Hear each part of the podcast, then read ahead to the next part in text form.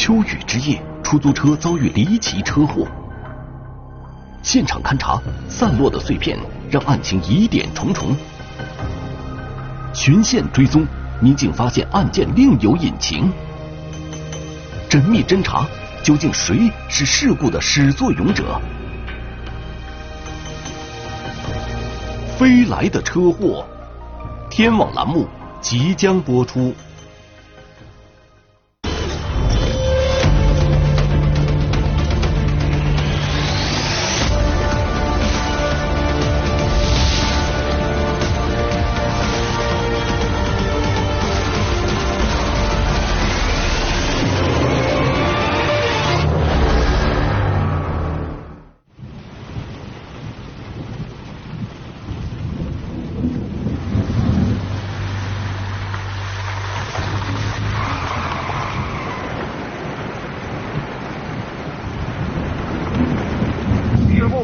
事故民警现接群众报警称，向阳街元宝房路段发生一起交通事故，请立即出警。事故收到，明白。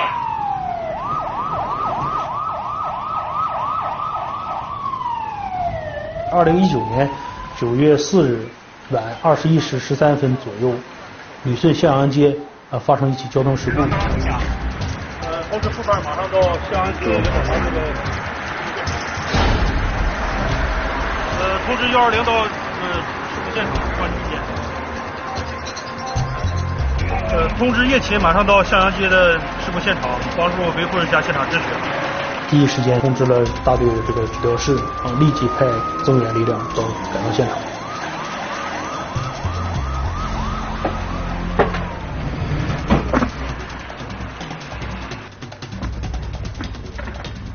到事故现场以后，我们呃初步勘查，呃发现一辆出租车与一个行人呃发生了碰撞，将这个行人碾压在车轮胎下面啊，呃后经这个幺二零急救确认，呃行人已经死亡。呃，先这个了解一下报警人这个事故发生的经过。司机，司机过来，过来，过来，来，过来。这怎么情况，跟你讲？当时我就司机过来，完了。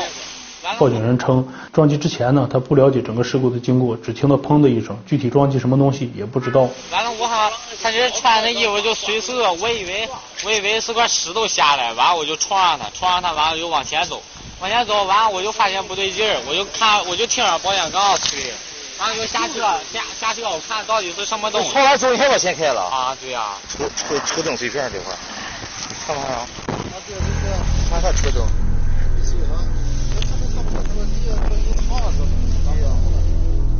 我们在现场的勘查的过程当中呢，发现那个呃路上有疑似这个车辆前照明灯撞碎的这个散落物。前部中网下边的位置啊。啊，但是呢，在同时在出租车的前部没有发现出租车嗯车辆有破损。嗯，这块初步看就是碾压的成分比较大，后经法医鉴定确认啊，这个行人的致死原因是这个车辆撞击以及碾压联合导致人死亡的。啊，正常如果人要是横过道路的话，被撞击人应该是这个腾空而起，或者是呃人落在这个前机关盖或者是前风挡哥这个地方啊，这应该有明显的痕迹。司机哪去了？司机在多大坝？多大坝过来。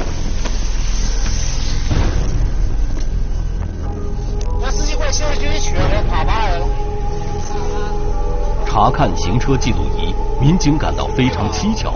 在行车记录仪的画面中，只能隐约看见一个物体在视频左下角一闪而过。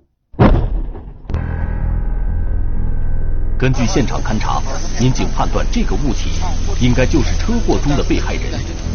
在砰的一声撞击后，出租车缓缓停在路边。行车记录仪证实了出租车司机此前并没有撒谎，但让民警疑惑的是，根据行车记录仪显示，出租车并未对被害人形成撞击而倒地。那么，被碾压的行人又是如何倒在这里的呢？从我们提取这个出租车的行车记录仪中，呃。记录不到这个整个事故发生的过程。通过我们的询问啊，以及这个现场有一些这个老百姓就是七言八语的讲啊，说这个车呃行人被一个车撞了，撞到对向车道了。对呀，在哪地方撞的？之前就躺。你怎么知道之前躺他是？谁说？谁谁看见就之前就躺在那儿了？他刮了好几个，好几辆车刮了，那啊二零的。这个是人员成分太复杂，基本就在家里，然后三五好友喝上小酒，所以每次发生这个事故啊，肯定涉酒比较多，所以容易发生什么类似像酒驾事故，类似这个，这是我们那个长期以来呢打出重点。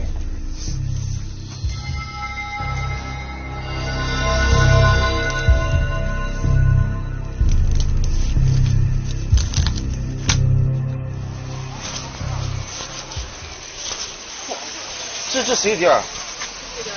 问一下，咱这个监控好不好用？好用哈，能看着吗？你会调吗？你能把这个？饭是会调的。来，必须帮忙，过来帮忙，帮帮找监控。我们发现，在这个距离现场能有大概三十米左右，呃，有附近商家店铺的监控啊啊，在监控当中，我们就发现了事故整个发生的这个过程啊。呃，当时在监控当中能看见这个行人是呃准备横过道路啊，在走道路中心附近的时候，一辆黑色的吉普车将行人撞至道路对向车道，同时被这个出租车给碾压啊，这是完整的过程，这样是更确跟我们一开始初步判断的这个基本吻合。这人真定小区。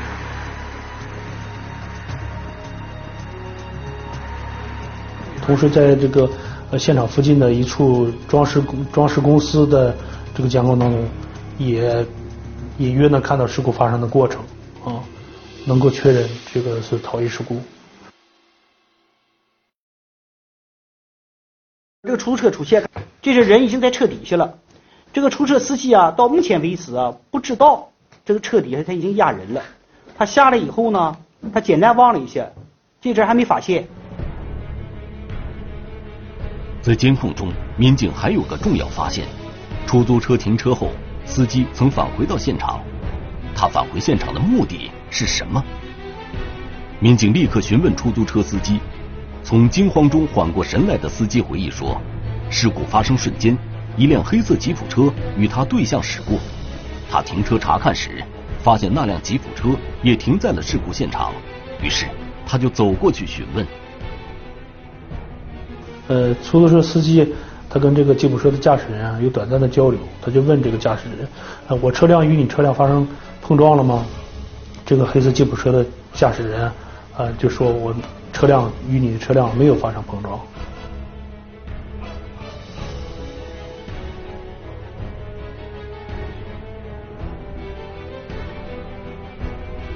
根据监控，民警判断这辆黑色吉普车应该就是肇事车辆。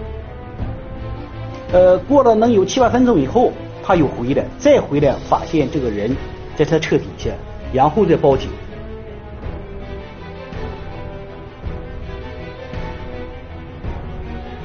既然出租车司机近距离与肇事司机有过接触，警方认为出租车司机一定能提供出有价值的线索。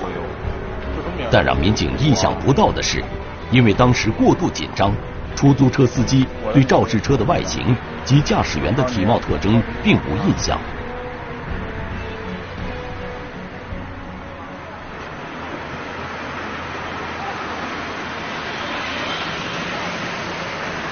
无奈，民警只好重新调整侦查思路。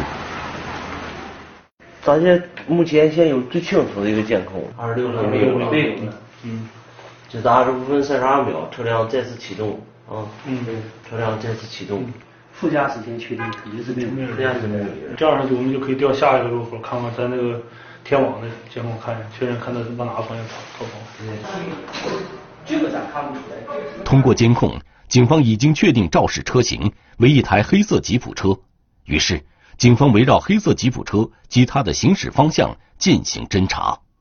现场我们当时第一想法就是调取下一个路口的监控。啊，因为嗯，在过二百米左右就有我们天网工程这个公安的监控。但是夜间这个车辆号牌还是？调监控的过程当中，在监控当中就没有发现这个嫌疑车辆。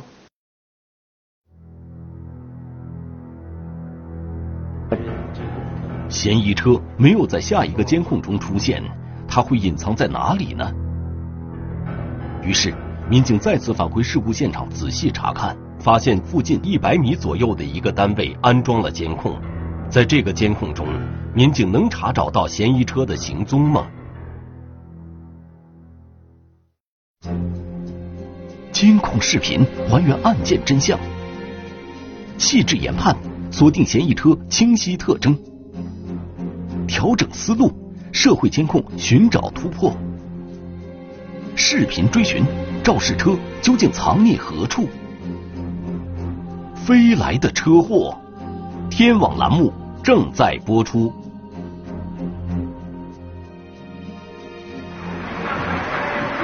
民警再次返回事故现场，调取了附近一百米左右的一个监控。民警仔细查看，发现嫌疑车辆并没有走远。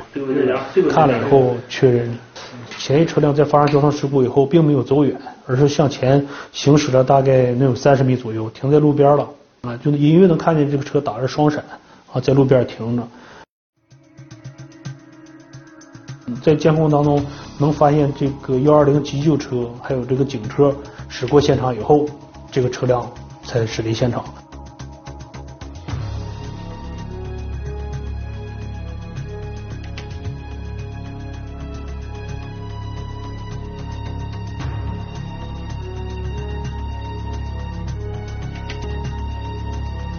又调这个天网工程监控，就发现大概事故发生十五分钟以后，这个嫌疑车辆才在这个天网工程这个监控中出现。出现以后，他呃右转弯，嗯，进入了这个白云街。白云街整个大概两公里左右，绝大多数都是这个呃社会的监控。但是这个时候，案发已经三个小时左右了，就是呃在深夜，我们也没法去惊动这个商家，惊动老百姓，去调取监控。我们就连夜调集所有人员，进这个沿途的所有小区进行排查。看看有没有可能这个车辆藏匿在哪个小区附近。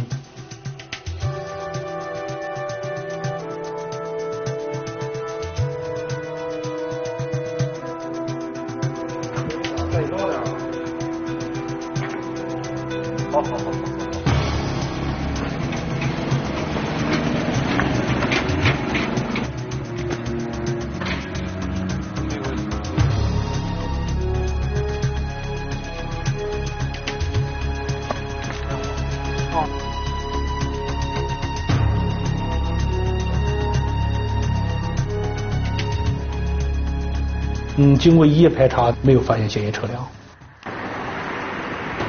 二零一九年九月五日上午八时十五分许，忙碌一夜的事故中队民警汇集在一起，紧急召开了案情分析会。我昨晚一宿顶到今天早上凌晨。结合着事故现场附近监控，事故中队民警仔细分析了肇事车辆的特征。视频中可以明显看出，这辆吉普车有明显的腰线。并且车头是三棱的栅栏。夜晚，这个三棱栅栏反光极为明显。天网监控清晰的记录了这辆黑色吉普车驶离现场后的逃逸路线，是沿着向阳街右转进入白云街。如果要查清嫌疑车的逃逸路线，只有查找沿街的社会监控。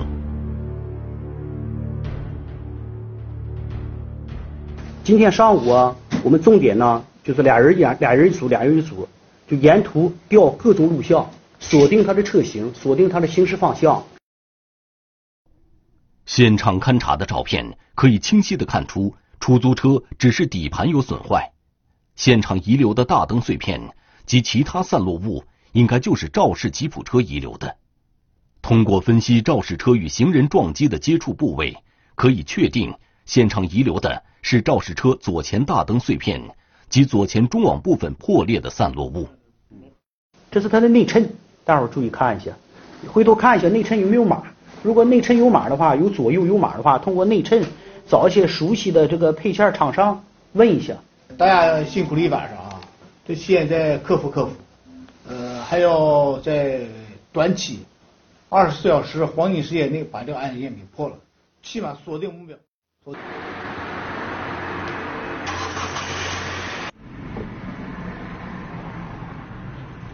九月五号上午，我们给所有的事故民警和部分的岗亭民警下达了摸排任务。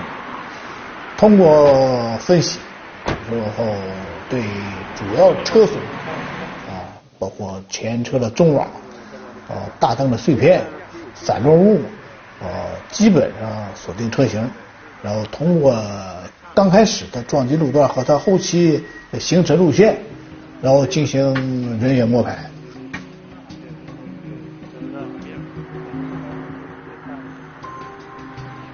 整个中队十十五六个人啊，全都出去了，就把这个白云街两公里所有的能看的、能调取的监控全都调了一遍。小姐，我看这个车从没从这过去。咱家这个不是，咱家这个车把它拿回去。这个九点九点多少？你九点二十五以后就是，因为你这个九点九点三十五以后，三十五。这样比较方便，我就我拿 U 盘我直接拷。拷就得了。对，拷我回去慢慢看，对，到你时间。拷得了。九点二十五分，对不？二十五分三十往前走。嗯，真的，真的就这种效果，我我心里感觉就应该这么效果。那会看不见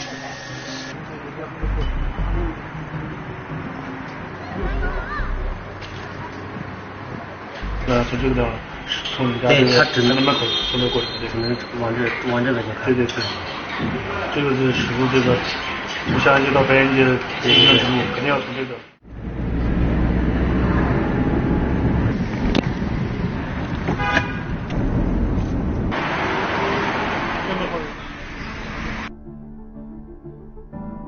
嗯，这些监控调完了以后，大概是在上午十点钟左右。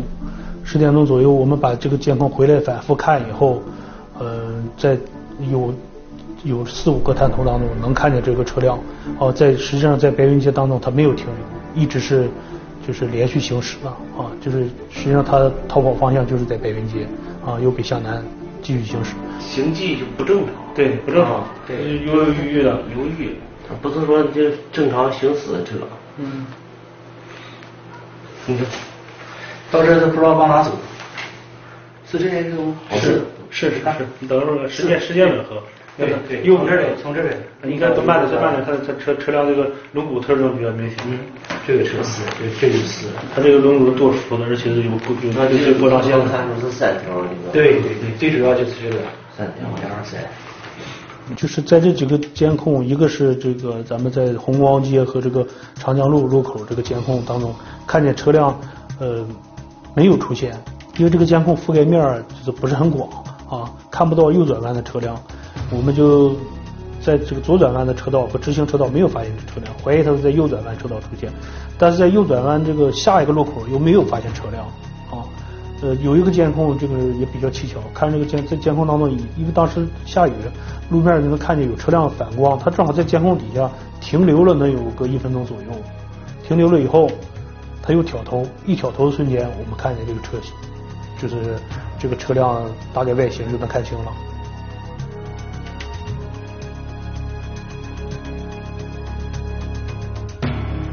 最终发现他的地方在长江路，他从往街。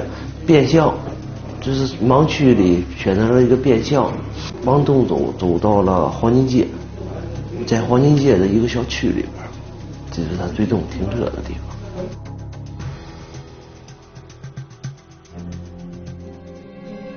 缜密排查，小区隐蔽处发现嫌疑车辆，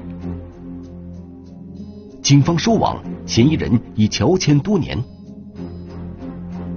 重整线索。暗中蹲守，嫌疑人却彻夜未归。迫于压力投案自首，酒后驾驶难逃法律制裁。飞来的车祸，天网栏目正在播出。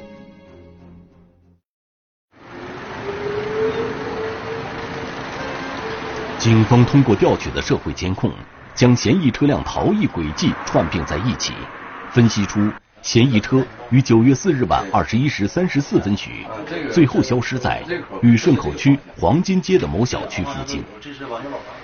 确定了嫌疑车大概藏匿地点，事故中队民警火速赶到黄金街的某小区，展开地毯式排查。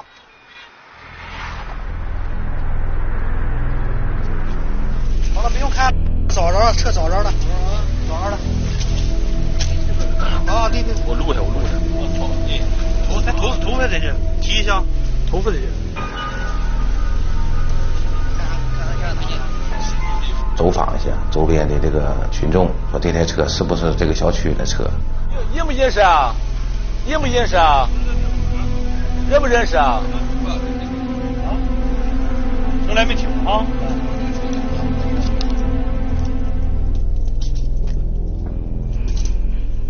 初步确定这台车不是经常在小区停放的，是个外来的车辆。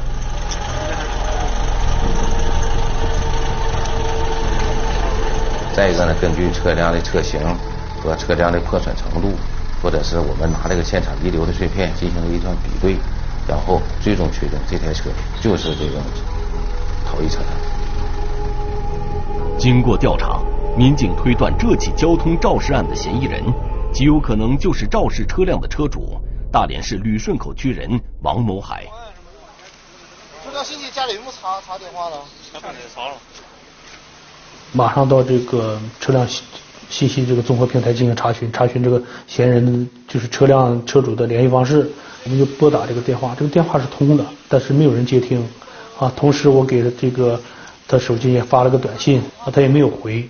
这样是我们通过又查查一下这个车主的这个呃信息啊，确定他的这个户籍地，我们就又组织一批呃组织一队人到他这个户籍地登记地去排查，去找他人。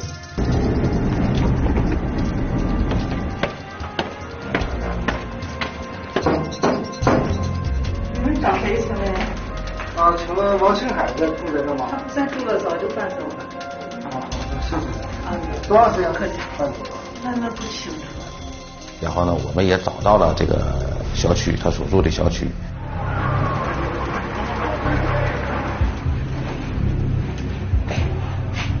然后呢，我们当九月五号晚上六点，我们设定了两个抓捕小组，啊，一个小组四个人，两个抓捕小组，由我和陈立涛主任带队，然后六点进行在他家附近，第一组在外围进行蹲守。第二个到楼道里去蹲守，然后也没见这个嫌疑人回家。